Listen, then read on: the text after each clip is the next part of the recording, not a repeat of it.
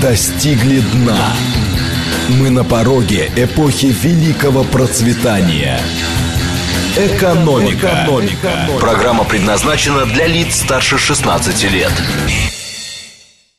Здравствуйте, микрофон Михаил Хазин. Начинаем нашу сегодняшнюю передачу.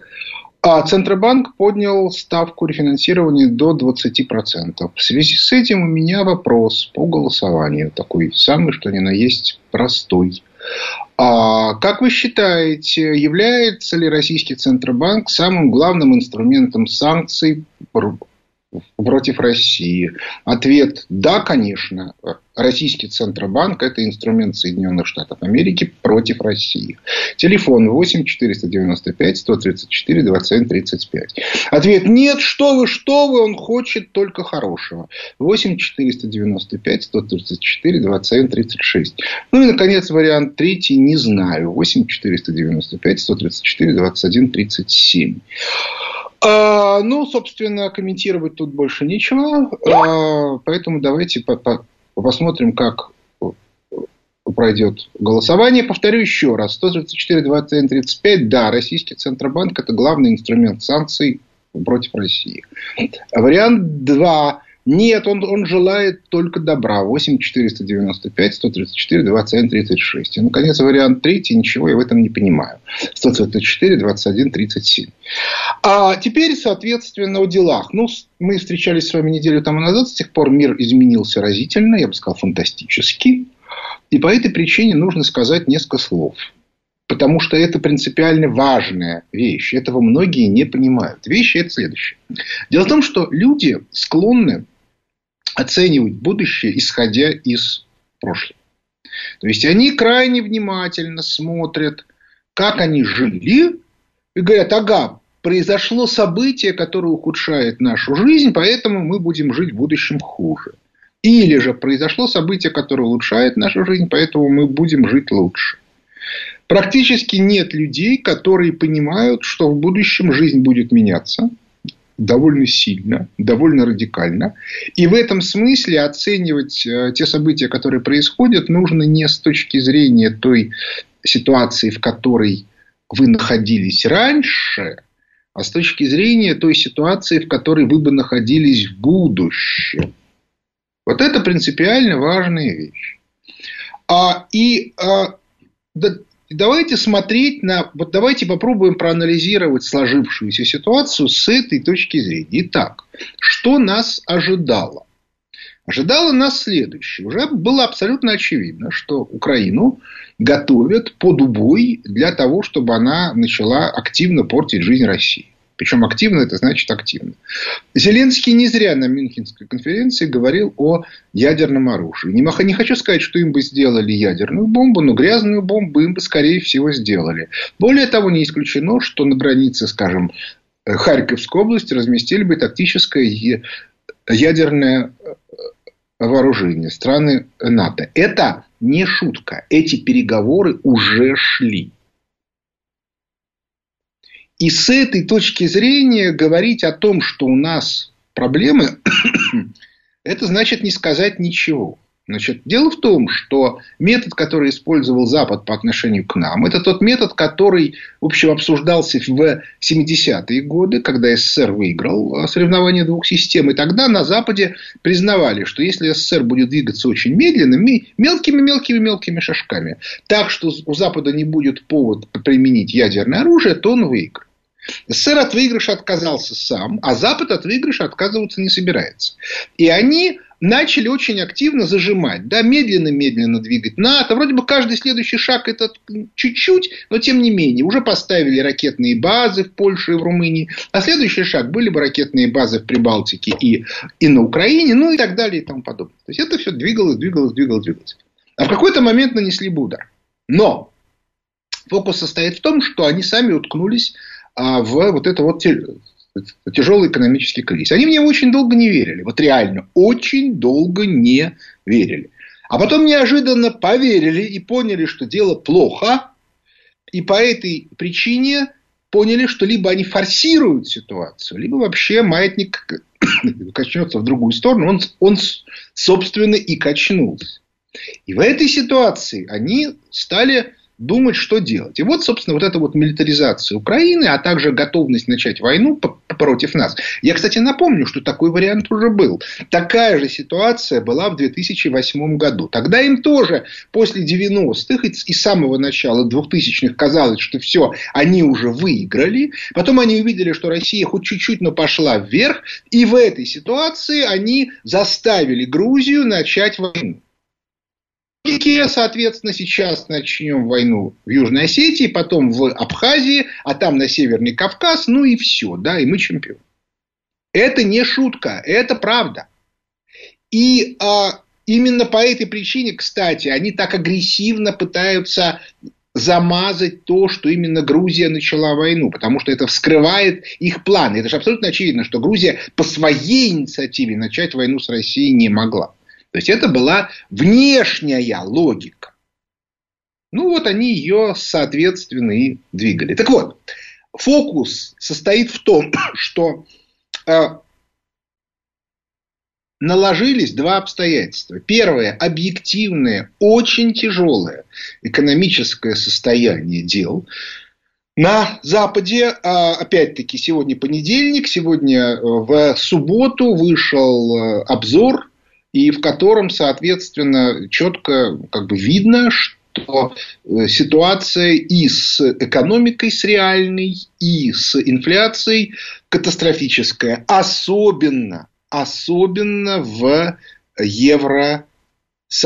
То есть там даже хуже, чем там даже хуже, чем а, в Соединенных а, а, Штатах Америки. Хотя и там тоже не сахар, там тоже начинаются явные совершенно регрессивные процессы. И в этой ситуации они поняли, что надо форсировать. Именно по этой причине они начали агрессивно э, накачивать Украину. Именно по этой причине Зеленский, который, в общем, мало что решает, был задвинут, и как бы началась та работа, которая началась. Поэтому в этом смысле говорить о том, что мы что-то ухудшили, нет. Мы только немножко форсировали кризис, который неминуемо бы возник. Причем, если бы мы, мы не нанесли упреждающий удар, то у нас была бы позиция сильно хуже. И при этом, как вы сами понимаете, если бы началась атака, а, то все западные СМИ точно так же бы сказали, что это атака России, как они сказали в Грузии, и мы бы получили те же самые санкции. Ну, это же, ну, это, это же смешно, да, ну, как бы вот, э, это уже все настолько видно и понятно, что даже, как бы, обсуждать нечего. Вот, значит, дальше, соответственно, э, э, в этой ситуации э, мы должны были совершить, ну, как бы, вот, предотвратить вот эту вот тенденцию, крайне для нас негативно. Значит, на этом я сделаю небольшой перерыв. Да, давайте посмотрим результат голосования. 82% считают, что Центробанк – это главный инструмент санкций против России. 6% считают, что нет, это не так, что Центробанк реально хочет хорошего. 13% не знает. Ну что же, ну, я считаю, что это неплохой результат. Да, 82% отдает себе отчет в том, что реально происходит. Да, я считаю, что ставку надо немедленно снижать, потому что иначе мало того, что у нас санкционные проблемы сейчас, так еще, соответственно, у нас полностью закрывается любое внутреннее производство. Поймите, большая часть промышленных предприятий сидят на кредитных линиях. И эти кредитные линии под там 7, 8, 9 процентов сегодня. Если они подскакивают до 20 с лишним, производство закрывается массово.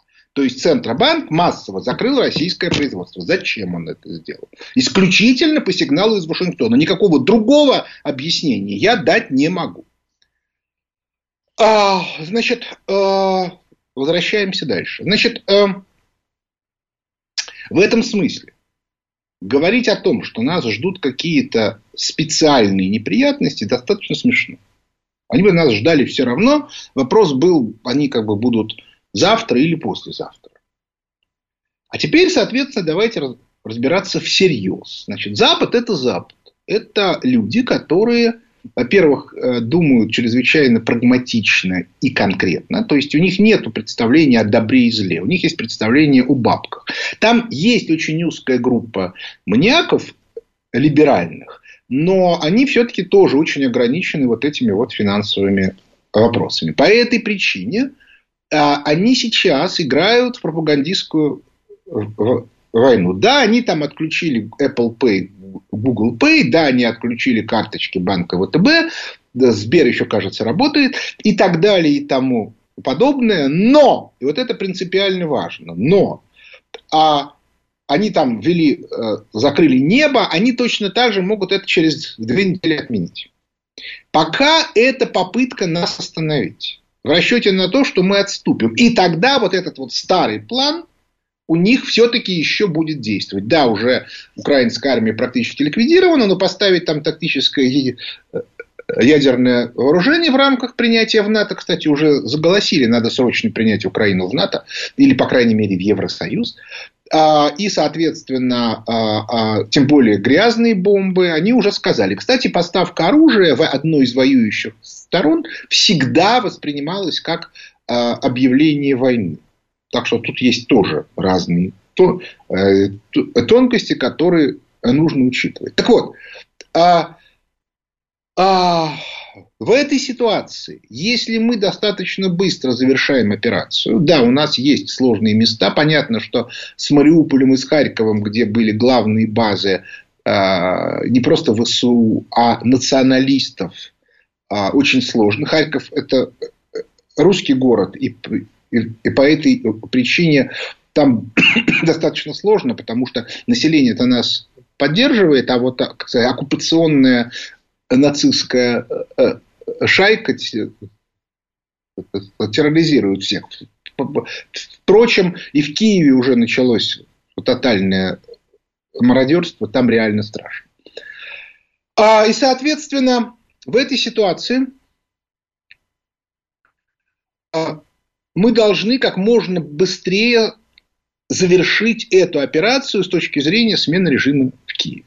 После чего а, начинается уже такая технологическая операция по зачистке, по денацификации.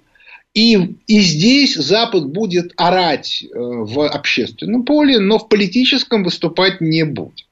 Кроме того, не забудем, что а, на Западе все больше и больше поднимают голову альтернативные либералам силы. Во Франции будут выборы, еще непонятно, чем они закончатся. А в Соединенных Штатах Америки к власти придут республиканцы. Да, они тоже не сильно любят Россию как Россию, но при этом они больше склонны заниматься на сегодня внутренними делами, чем внешними. То есть они в этом смысле более адекватной ситуации. Ну и потом там еще скандалы с Байденом, а, расследование Дарима, ну и так далее и тому э, подобное. По этой причине, если все будет относительно хорошо, то я думаю, что значительная часть тех санкций, которые объявлены, постепенно в течение там, пары месяцев сойдут на нет в рамках неких договоренностей. В пропагандистском плане они могут остаться. Но а мы при этом должны будем радикально изменить нашу внутреннюю политику. Нам нужно переходить к быстрому развитию. Отметим, что, кстати, еще одно обстоятельство. А это в 90-е годы был внешний мир и мы. И мы понимали совершенно точно, что развиваться за счет внутреннего рынка мы не можем, а внешний рынок полностью контролируется Западом. Сегодня мы видим, что собственно, санкции объявили только англосаксонские страны и оккупированная территория Восточной Европы. Все, все остальные, в общем, ведут себя э, либо осторожно, либо вообще как бы считают, что это не их дело. Ну, действительно, с точки зрения Китая, с точки зрения Индии, великих держав, у которых есть своя зона влияния, а то, что делает Россия, это всего-навсего наведение порядка в ее зоне влияния. Ну, то есть, фактически речь идет о том, что если Китай поддерживает Запад в части санкций против России, то это фактически означает, что он накладывает санкции сам на себя с точки зрения Тайваня, что, как вы сами понимаете, для Китая абсолютно неприемлемо. Абсолютно аналогичная ситуация, ну, по крайней мере, частично с Индией. Да, у Индии вроде бы нету мест, где она хотела бы навести порядок, но не забудем спорные э, вопроса с Пакистаном. Ну и не забудем, что Индия все-таки очень бы хотела контролировать зону, по крайней мере, северной части Индийского океана. И те предложения, которые делают Соединенные Штаты Америки, в нынешней ситуации представляются все более и более спорными. А, ну и последнее. Э, как бы латиноамериканские страны, э, тут та же самая картину. Да, Болсонару, президент Бразилии, поставлен Трампом, он ненавидит демократов и любит республиканцев. Но в той ситуации, которая сейчас, почему бы ему не попытаться сыграть в игру э, создания латиноамериканской валютной зоны? Это абсолютно возможная ситуация, потому что в Соединенных Штатах Америки все обстоит сильно хуже, чем обычно. И, что самое главное, скорее всего, те обязательства, которые были у Соединенных Штатов Америки перед Бразилией, перед Болсонару, в том числе экономически реализованы, быть не могут. Значит, в этой ситуации что-то надо делать. И вот у меня есть сильное подозрение, что это чего-то э, э, это как раз попытка создать свою валютную зону. При этом у Болсонару есть совершенно железная логика. Он всегда может сказать тем же США, если вдруг они быстро восстановятся после кризиса, что, ребята, я на самом деле просто наводил порядок, пока вы были слабы, а теперь мы как бы с вами как раньше. То есть, в этом смысле он даже практически ничем не, не рискует, а выиграть может очень много. И по этой причине он тоже совершенно не, не заинтересован в том, чтобы ругаться с Россией. Кроме того, ему придется решать абсолютно аналогичные проблемы в Латинской Америке. Может быть, даже более жесткие, поскольку и, как бы, и народ там как бы более жесткий и, и, и более резкий. Вот та картина, которую мы сегодня видим. Значит, а, по этой причине, еще раз повторю, я бы не стал слишком сильно волноваться. А, но надо при этом понимать, да, что, к сожалению, пятая колонна наша невероятно сильна. И то, что сделал сегодня Центробанк с повышением ставки, это преступление. Вот это уже точно преступление.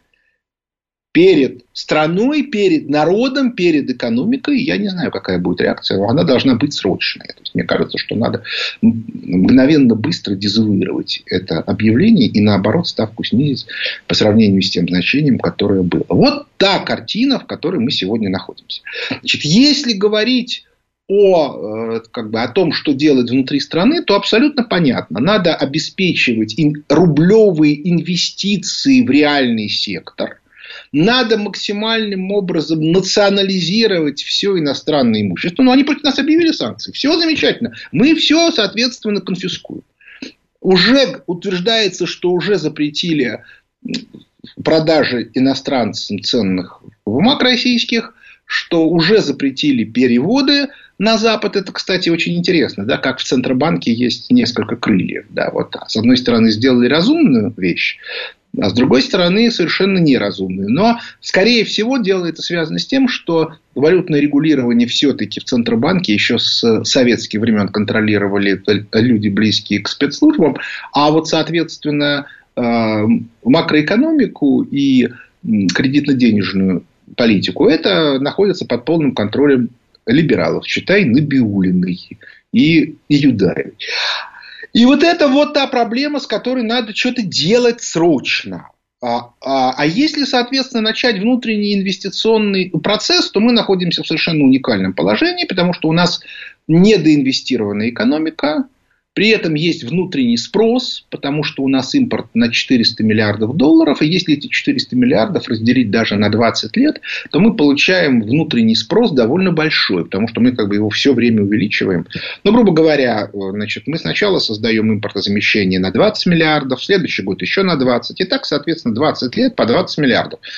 А, а, а вы поймите, что если у вас а, спрос же для того, чтобы понять, как бы как, э, как работает предприятие, у него же прибыль там может быть, там, грубо говоря, 5%. Да? Если 5% прибыли, то э, капитализация на 20 лет, а, и, и мы получаем, что у нас инвестиционный потенциал совершенно к, к, колоссальный. Нужно же за эти 20 лет, эти 400 миллиардов, каждый год по 400 миллиардов. А вот, что касается нефти и газа, то тут, я думаю, они таки не откажутся. Это, это, кстати, очень интересная тема. А можно ли отказать Западу, то есть в том числе э, э, Евросоюзу в газе и в нефти?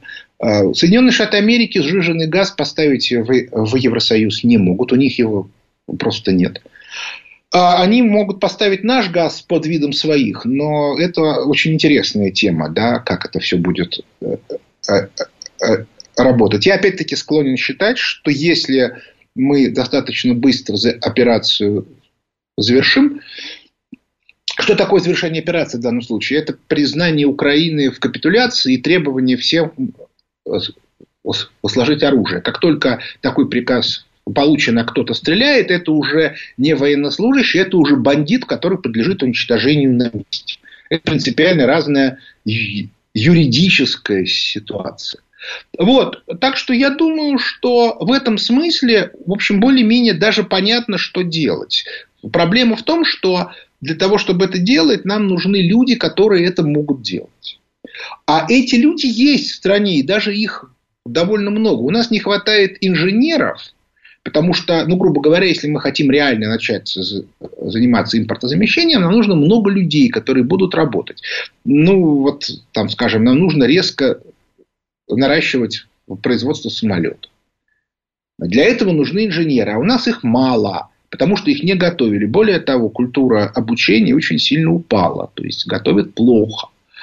А это все нужно делать. Но это рабочая ситуация, я могу вас уверить, в 30-е годы было сильно хуже. Сильно хуже. А, то есть нам нужно менять Министерство образования, а, потому что нам нужно радикально менять учебные программы, нам их нужно... Том, что сегодня а, курс бакалавриата – это примерно два курса советского вуза. Не четыре курса, а два. И это очень сильно усложняет ситуацию, потому что люди, которые оканчивают бакалавриат, они на самом деле ничего не знают. То есть они получили самые основы специальности. А работать они сами еще не умеют. И это реальная проблема.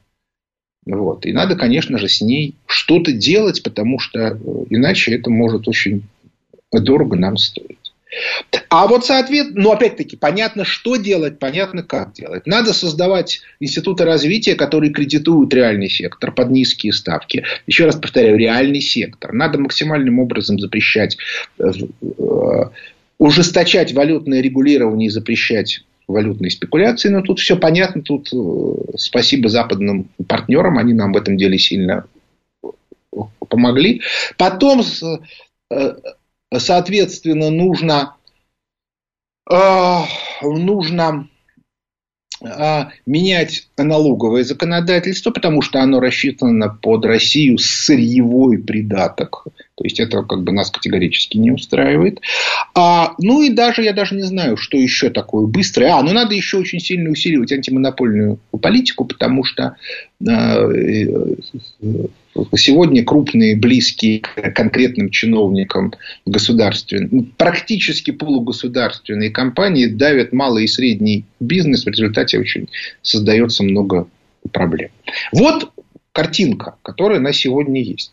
Если говорить кон- о, конкретно о санкциях, я сегодня на, на YouTube имеется мое там 10-минутное выступление, может быть, чуть-чуть больше 12, а, где на моем канале, на котором я, собственно, рассказал о санкциях. Я думаю, что желающие могут туда э, пойти и, и посмотреть. Но вот э, ключевая задача номер один, которую нужно сейчас решить срочно, как только мы закончим операцию на Украине, это национализация э, государственных институтов, прежде всего Центробанка и образовательных институтов, потому что, конечно же, э, там высшая школа экономики, ранг ИГС, э, ВШЭ, они готовят ну, как бы таких откровенных врагов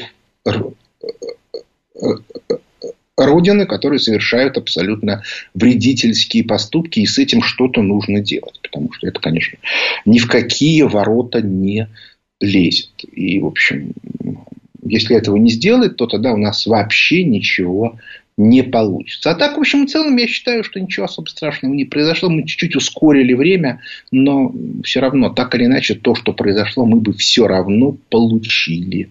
Перерыв на новости.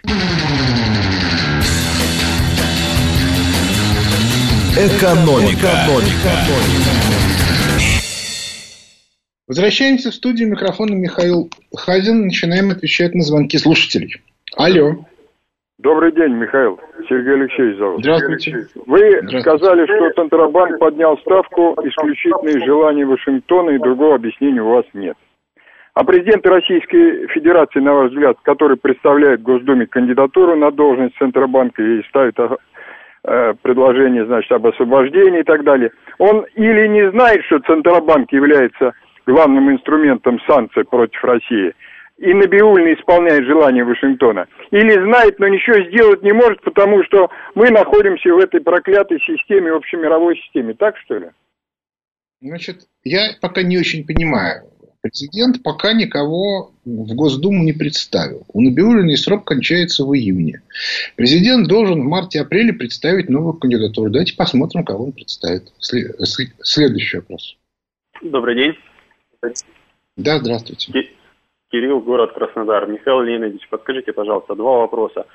Первый. Данная ситуация, э, она усложняет выход США из Европы или наоборот подталкивает ее там, ну, там, в среднесрочной перспективе? И второй вопрос. Вот э, данные как бы события, по сути, после того, как будет там демилитаризация и денацификация Украины, по сути, Владимир Путин должен объявить о делиберализации э, России, потому что он, ну, сам уже поставил себя в эту ситуацию. Я правильно это понимаю? Да, что это как бы такой вот неизбежный шаг будущего. Россию. Но я хочу сказать, что денацификация и делиберализация России это, в общем, процессы параллельные, очень сходные. То есть российские либералы, они на самом деле тоже фашисты. Ну, послушайте там какой-нибудь Альбац, или, э, не знаю, тех, кто там уехал. В общем, послушайте «Эхо Москвы», да, это вот как бы типичная совершенно, на сегодня это уже типичная совершенно фашистская радиостанция, в которой единственный смысл – русский народ надо давить, потому что он не соответствует святым либеральным принципам. Вот, ну, как бы это логика, в, в которой они работают. А что касается Э, ухода Соединенных Штатов Америки, поймите, тут же очень интересная штука. Дело в том, что либеральные элиты на, на Западе уходят. И они сейчас пытаются либо сделать не, необратимым свое нахождение как бы на верхних эшелонах, ну хотя бы в некоторых странах, либо, по крайней мере, максимально затруднить альтернативным группам их ликвидацию. И по этой причине, кроме того, у них еще даже, а до недавнего времени у них вообще не было ощущения, что им придется уйти. И по этой причине там очень сложное сочетание факторов. Там и, а, и безграмотность, поскольку люди, которые на протяжении пары поколений считали, что они уже получили власть навсегда, они теряют концентрацию и готовность работать. И, и в результате резко растет некомпетентность, и истерика, и, соответственно, сложная схватка, потому что лезут новые элитные группы, а либералы не хотят их пускать, но не знают, что делать. И для этого они обостряют общую ситуацию, чтобы сказать, вот-вот, тут, соответственно, кровавый тиран Путин начал вот такое, а вы пытаетесь нас а, как это, о коней на переправе не меняют. Ну и так далее и тому подобное. По этой причине а, очень сложно оценивать а, э, совокупность поступков. У них как метание. Но на самом деле у нас же такая же ситуация. Да, мы с одной стороны говорим, что сейчас вся страна должна стать как в едином порыве, а с другой стороны Центробанк повышает ставку до 20%. Следующий вопрос. Здравствуйте, Алло. Михаил Леонидович Вайс. Ну, я вам еще по поводу Центробанка, возможно, национализации пару месяцев вопрос задавал, просто повернул его с другой стороны. Безусловно, Центробанк является не только кротом мировой, мировой глобальной финансовой системы, которая душит порой российскую экономику, оставаясь, когда мы остаемся на третьих позициях четвер, четвертичного уклада мировой экономики, но и мальчишом-плохишом, который дозированно вставляет палки в колеса в реализации программы проектов, которые ставят перед страной президент и правительство. А почему это карликовой Венгрии удалось при Орбане сбросить, так, когда они сбросили долговую, а, долговое бремя не только МВФ, но и прочих мировых финансовых глобалистов? и как и Чаушеско в свое время, э, и уйти, э, и национализировать э, свой Центробанк. Я вот хочу поставить вопрос следующим образом. Это все зависит от политической воли не только президента, но и наших правителей, либо здесь какой-то предусмотрен холодный финансово-экономический расчет, чтобы понести минимум, минимум убытков и издержек. Вы знаете, этот вопрос очень сложный. Потому что, если мы будем говорить про Орбана, Орбан очень опытный политик. А Орбан имел колоссальное большинство в своем парламенте, а устраивать оранжевую революцию в Венгрии, ну, у них были такие планы, но то ли они не успели, то ли были не готовы, то ли, соответственно, другие страны оказались более важными, ну и так далее и тому подобное. То есть, на самом деле, а мы не знаем этих деталей. Кроме того, не забудем, что поляки же делали примерно то же самое. То есть, иными словами, поляки и венгры играли ту же роль в Евросоюзе, которую Трамп играл в Соединенных Штатах Америки. Другое дело, что у них, конечно, не было шансов, как у Трампа, выскочить э, куда-то ну, как бы на верхний уровень в Евросоюзе. Но вот такую вот устойчивую, устойчивую консервативную группу они создали. Кстати, если вы думаете, что поляки не считают варианты вхождения в Евразийский экономический союз, то вы ошибаетесь. Очень даже отлично они это считают.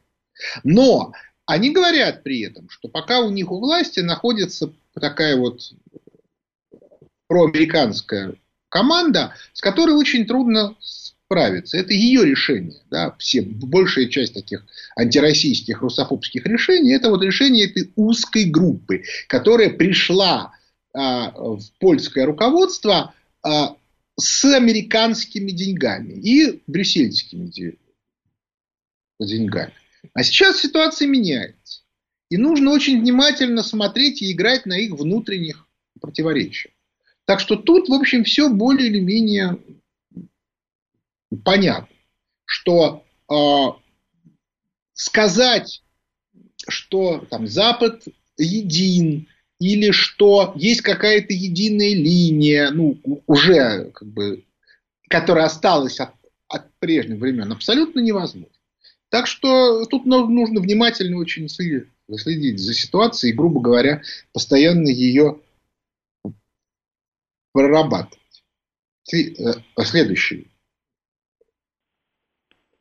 Алло. Михаил да, Леонидович, да. добрый день. Это Владимир. Расскажите, что у нас теперь с лекарствами, с импортными будет? Э, не знаю пока. Пока не знаю. Потому что, э, с одной стороны, те, кто хочет поставлять, будут поставлять. Индия не откажется. Да и много кто не откажется. А кроме того, я подозреваю, что вся система патентного права, в том числе в лекарствах, полетела в тар Тарары, что само по себе не так плохо. Следующий вопрос. Здравствуйте, Михаил Леонидович. Вот вы сказали такую оптимистическую мысль, что в случае послабления каких вот этих самых санкций, что, конечно, фантастично, мы и Россия как-то начнет улучшать значительно свою ситуацию. А за счет чего? У нас же все разгромлено, экономика. Мы без санкций не, не смогли ничего делать. А сейчас санкции тоже сыграют свою роль. На что вы... Давайте, эм, давайте смотреть трезво. Я могу вас уверить, даже в разгромленном состоянии у нас ситуация значительно лучше, чем была в 1928 году. Тогда мы за 10 лет создали ну, на, на тот момент передовую экономику. Вот сейчас у нас ситуация на порядок лучше, чем была тогда. Ничего у нас не разгромлено, но у нас вредители сидят, которые вот повышают ставку до 20% и не дают в производство дешевого кредита. А вот, кстати, банки для валютных спекуляций, они отлично рефинансируют. Они же сейчас дали банкам деньги. Банки эти деньги, как вы понимаете, в реальный сектор не вкачают по банальной причине. Потому что при ставке 20% никто эти деньги не возьмет. Значит, что они будут делать? Спекулировать долларом и повышать его стоимость. Но это что, не вредительство? Так что нужно разобраться с вредителями, а дальше мы сами все сделаем отлично. Следующий вопрос. Здравствуйте, Михаил Леонидович. Э, да. А вот у меня такой вопрос. Это Геннадий, Москва. А вот как вы считаете, а какова судьба внешнего 100-миллиардного долга после смены режима на Украине? Ой, это вопрос очень сложный, потому что его надо будет очень аккуратно разбирать. Я думаю, что на Украине новые власти очень аккуратно начнут разбираться, куда пошли эти деньги. И довольно быстро докажут, что они были использованы не по назначению. И в этой ситуации будет сказано, что поскольку МВФ и те, кто, кто давали кредитов, не отследили целевое использование, то это означает, что они действовали по сговору с предыдущим режимом украинским. Это люди, которые на Украине будут осуждены там, за, за много чего, вот в том числе за коррупцию. И по этой причине Украина не считает необходимым эти, э, эти деньги возвращать. То есть это даже не дефолт. Это просто означает, что, соответственно, эти кредиты были выданы незаконно, как, соответственно, путем сговора. Но я, кстати, напоминаю, что Украина же точно так же не хотела возвращать деньги, которые Россия дала Януковичу. Она сказала, поскольку это был сговор лично с Януковичем, то по этой причине мы эти деньги возвращать не должны. Теперь она точно так же скажет Западу, поскольку это был личный сговор конкретных либералов из руководства западных стран с конкретными чиновниками э, украинских президентов, Зеленского, Порошенко, э, ну и прочих, да, всех. Ну, это, соответственно, мы здесь причем? Мы здесь не при делах. Это, это ваши проблемы. Они вот эмигрировали с ними и разбирайтесь, куда они дели ваши деньги. А Украина тут не при чем. След, следующий вопрос. Э, добрый день, Юрий Москва. Подскажите, алло, да-да, слушаю вас. Да-да. Э, подскажите, пожалуйста, я вот до сих пор не могу понять, э, как э, наша власть хочет сочетать быстрое окончание операции, поскольку каждый день он, собственно, чреват лишний на Украине, и денацификацию, которая займет не один день и даже не один месяц. Вот на ваш взгляд, как Путин хочет сочетать ужас и ежом в этом смысле? Дело в том, что это разные совершенно процессы. Сначала происходит демилитаризация и смена режима политического, а потом длинный многолетний процесс денацификации. Точно так же, как и у нас должен начаться процесс делиберализации. Следующий вопрос.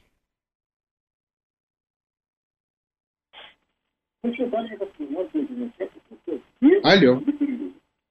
А, здрасте. Алло. Да, здрасте. Алло, здрасте. Здрасте. Слушаю вас. Да. Давайте. А, смотрите, подскажите, пожалуйста, вот э, говорите о врагах, вы, да, э, но Набиулину, вот, допустим, назначил Путин сначала первый срок, потом хвалил ее, потом назначил на второй срок, потом наградил орденом почета, то же самое Силуанова.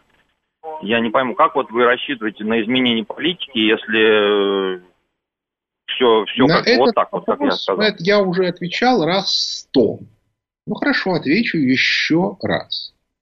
На протяжении многих лет Россия, будучи не в состоянии проводить самостоятельную политику, в силу тех разрушений, которые были произведены в 90-е годы, вынуждена была заниматься маневрированием. И это маневрирование требовало, ну, как бы, соблюдения некого политеса. Вот считайте, что это был политес. А сейчас ситуация меняется. Более того, она не может не измениться, потому что если мы оставим вот это вот либеральное руководство, то у нас действительно никакого экономического роста и ничего не будет. И мы тогда достаточно скоро российская экономика начнет сыпаться. Вот и все. Так что тут даже и вопросов нету.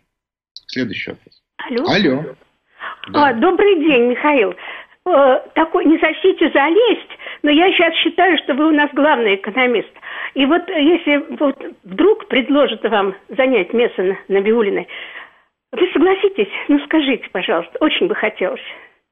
Знаете, я считаю, что такого рода обсуждение, оно, по крайней мере, некорректно, во всяком случае, с моей э, точки зрения. Мне такого рода назначение представляется крайне маловероятным, ну, просто потому, что а, на протяжении 20 лет с лишним мое имя вычеркивалось из всех а, номенклатурных бумаг, которые существуют. Дело в том, что любое назначение а, в любом государстве, оно сопровождается довольно э, большим бумажным процессом. И если человек не входит ни в какие, условно говоря, списки, и они могут быть разные, могут быть альтернативные, но если он ни, ни в какие не входит, то шансов на его назначение на должность, на любую, чрезвычайно низки.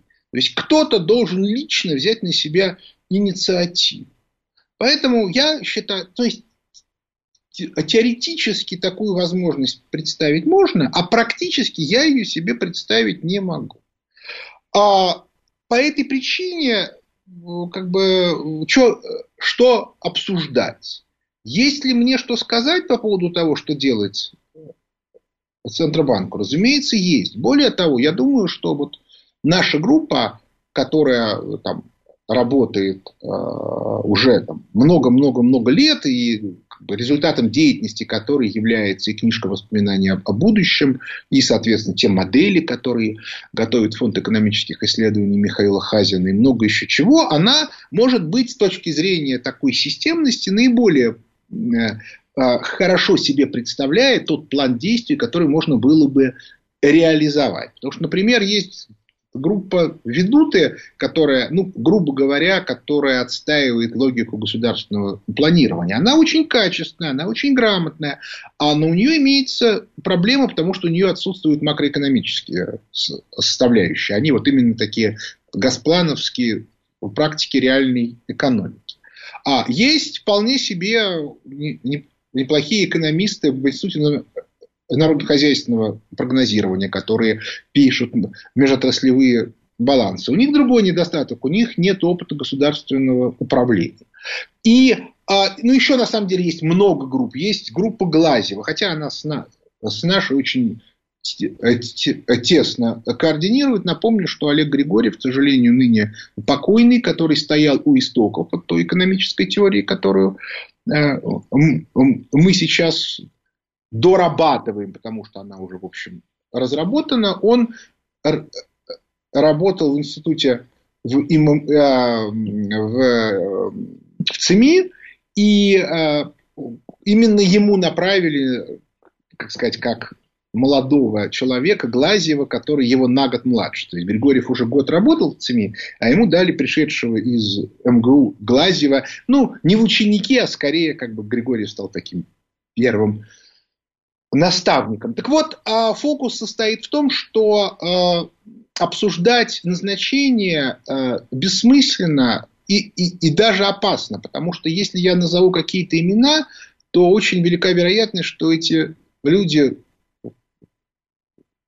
подвергнутся достаточно жесткому давлению. Давайте будем смотреть правде в глаза. У нас по-прежнему остались олигархи приватизационные, у них по-прежнему есть службы безопасности, которые могут и человека ржавой трубой в подъезде по голове стукнуть, и, соответственно, а, завести против него уголовное дело и, соответственно, сфальсифицировать э, якобы взятый ими кредит для того, чтобы у них ни на что другого не оставалось времени, кроме как воевать с подкупленными судами, ну и так далее и тому подобное. То есть по этой причине никаких имен я называть не буду, ни в коем случае. Это делать нельзя категорически.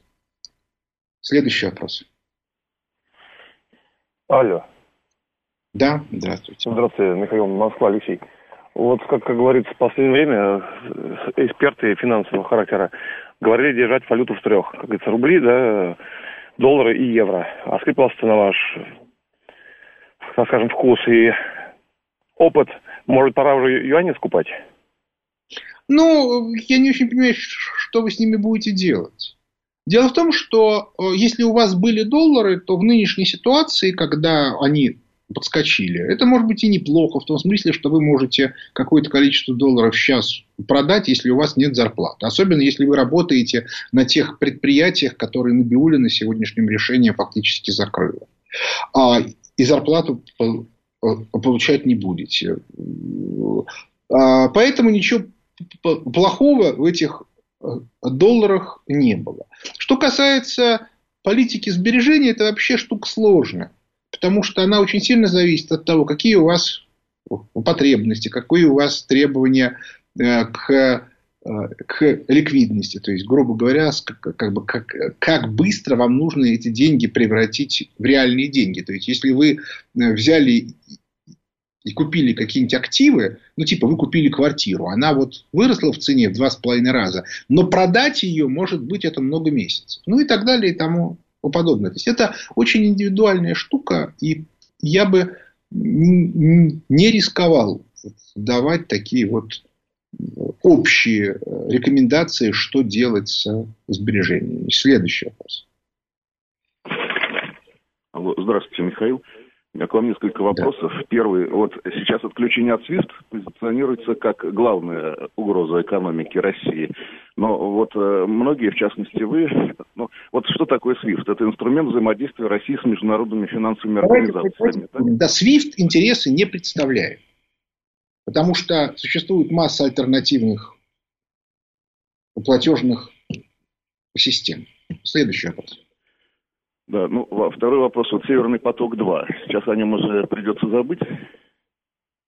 Ну, опять-таки, ну что говорить, да, если они закрыли небо для наших самолетов и поставляют оружие на, на Украину, то мы должны закрывать все наши поставки энергоносителей на Запад. Хотя бы потому, что мы от них не можем получить деньги.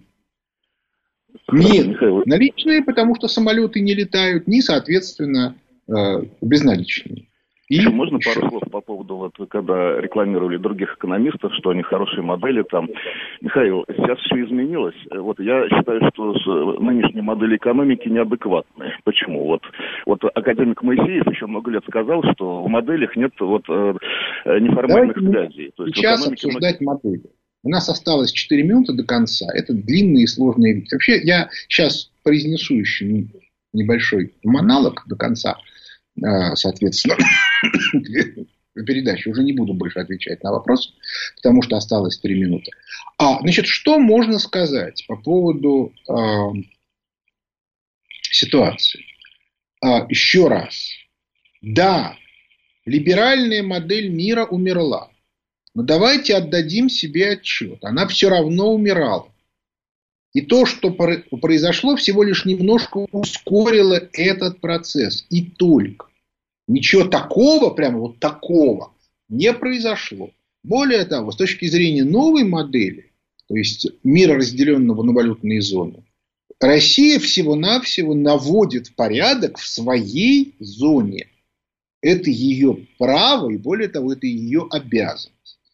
А либералы влезли в чужую зону, они знали, что они влезли в чужую зону, именно по этой причине они так специфически действовали. Ну и как бы все, все время врали. Потому что нельзя говорить правду. Да, мы сейчас пытаемся вырастить тут зомби, которые а, и не помнят манкуртов, которые своей истории не помнят, чем занимались их деды, которые воевали с фашизмом, не помнят, и которые будут воевать с вами. То есть это люди, которые нарушили свои же принятые ими же правила. Да, у них возникло ощущение, что поскольку они победили, то, то можно в очередной раз правила сменить. Им объяснили, нет, так не получится. Сейчас они в бешенстве. Ну, потому что это так всегда бывает, да, когда, ну, грубо говоря, там в школе имеется какой-то хулиган, который всех мучает, а потом приходит какой-то новый человек, и этому хулигану по морде дает. Он как бы... Вы еще учтите, что сейчас это все по... покатится. Да? Все вот эти вот оккупированные страны, которых на протяжении многих лет унижали, обижали и так далее, сейчас им, им еще покажут. Мы еще увидим этот процесс. Он будет достаточно мрачный и достаточно злобный. Вот. А по этой причине а, ситуация будет очень сильно меняться в ближайшее время. И ее описывать нужно не с точки зрения прошлого, а с точки зрения будущего. Ну давайте отдадим себе отчет. Все, не будет больше вот этих вот граждан мира, которые непонятно откуда получали бешеные деньги, ездили как бы с одного фешенебельного курорта на другой, из одной столицы мира в другую и радовались жизни. Причем их не будет не только у нас, но и у них. Ну, из этого и нужно исходить. И при этом расстраиваться совершенно не нужно, потому что если мы будем себя вести правильно, то большей части нашего населения станет сильно лучше, реально сильно лучше. Но на этом наше время подошло к концу. У микрофона был Михаил Хазин. Благодарю за внимание. До свидания.